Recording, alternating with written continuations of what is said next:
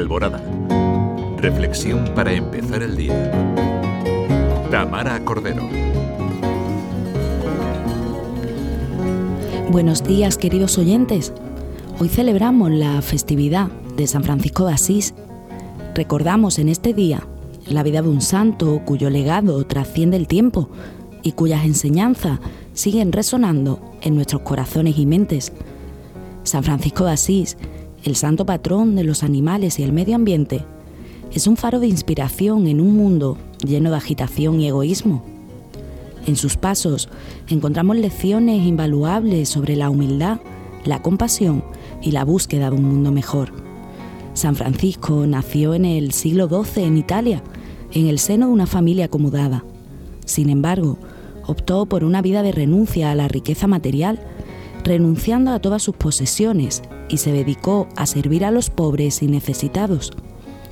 La humildad de San Francisco de Asís es un rasgo que todos podemos adoptar en nuestras vidas. En un mundo que a menudo valora el éxito, el estatus y la riqueza material, la humildad nos recuerda que todas las personas merecen respeto y dignidad, independientemente de su posición social. Aprender a reconocer nuestras limitaciones y a estar dispuestos a aprender de los demás nos hace más comprensivos y abiertos a las experiencias que enriquecen nuestras vidas. San Francisco de Asís nos enseñó que todos los seres vivos merecen nuestro cuidado y respeto y que debemos ser guardianes responsables de la tierra que habitamos.